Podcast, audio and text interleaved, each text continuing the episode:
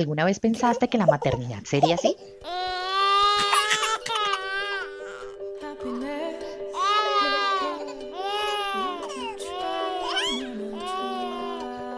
Puedes pasar por este hermoso pero difícil valle de lágrimas sin morir en el intento.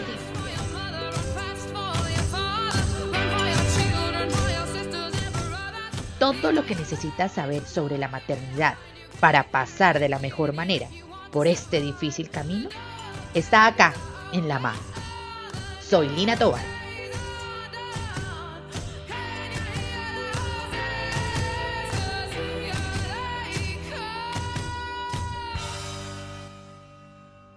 ¿Cómo empiezo con este podcast? La verdad no sé. Y es que no sé cómo hacer para contarles todo lo que pasó desde la última vez que llegué a este espacio, porque no podía hacerlo. No sé si ustedes se han dado cuenta que la cosa ha estado súper movida en temas energéticos y cambios y enredos. En fin, creo que a muchas nos ha tocado vivir un revolcón de esos que te dejan en otro punto de la vida, lista para comenzar de nuevo, pero esta vez de cero.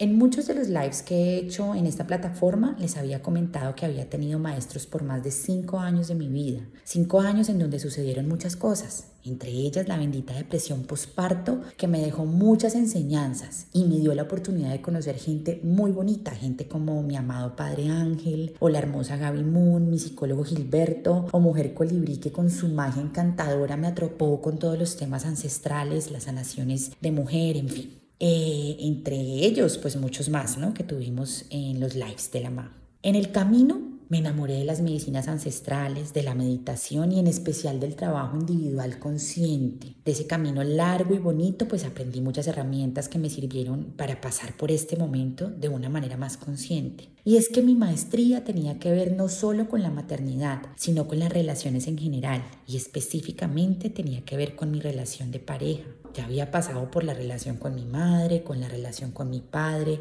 había sanado en general muchos caminos de mi vida, pero esa parte específica debía ser trabajada y transformada. Y como quien no quiere la cosa, yo lo fui posponiendo por siete largos años, hasta que la pandemia y el duro momento llegó. El miedo más grande que me había acechado por años y el que específicamente se puso gigante después de ser mamá, llegó el divorcio. ¿Y cómo asumir un divorcio cuando se es mamá? ¿Y cómo hacer que este paso natural se haga de la manera más amorosa? ¿Cómo aprender el amor? Yo me vine a vivir a Medellín, segura de que este sería un gran cambio. Y sí que lo fue. La decisión que habíamos pospuesto por años se sintió natural y ya necesaria. Y entonces asumimos un camino que nos ha traído mucho alivio, pero una infinita nostalgia y nos ha hecho recordar lo humanos que somos. Este podcast con antelación a un live muy bonito en donde quiero que traigamos a un experto sobre estos temas, lo hago para decirle a las mamás que están pasando por este momento, ahora mismo, que me están escuchando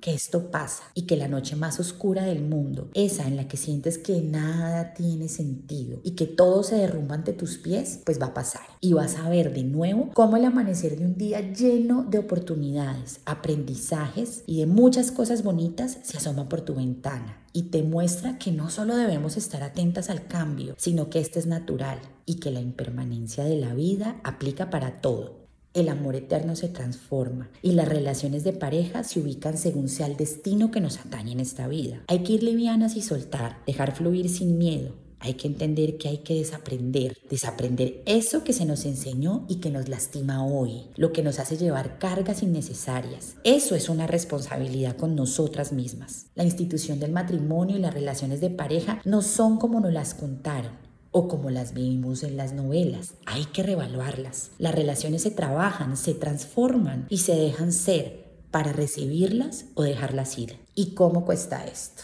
A mí me costó siete años de la vida entender que lo único que venimos a hacer en este mundo es hacer felices y que ese es el mejor legado que podemos dejarle a nuestros hijos una mamá sana y feliz, que se moldea con los devenires de la vida, en felicidad y gratitud, así suene duro decirlo. Una mamá que asume su felicidad como una prioridad y antepone el amor sano, bonito sobre todas las cosas ¿Que duele? Sí, queridas, duele muchísimo, pero duele más una vida entera inconsciente, en donde no hay paz y menos felicidad. De los aprendizajes por compartirles hoy está el entender que no hay culpables, que en un divorcio hay espejos que nos enseñan, que nadie es responsable de nuestra felicidad y que las cosas que se fuerzan siempre se revientan y es doloroso que hay que aprender a soltar y que la vida es para estar felices de la manera en la que sea mejor para nosotros.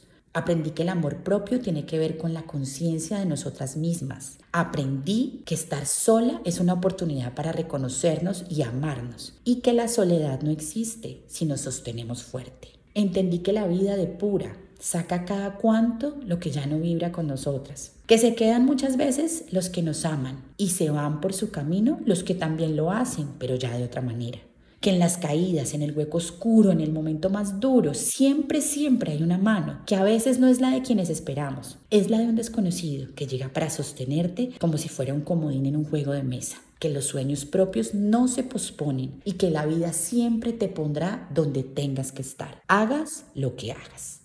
Retomamos la MA porque es un placer y un anhelo ser una herramienta para servir a quienes siempre me han hecho brillar el corazón, las mamás y las mujeres en general, porque por nosotras se sostiene el mundo. Un abrazo de amor y gracias por volverme a escuchar.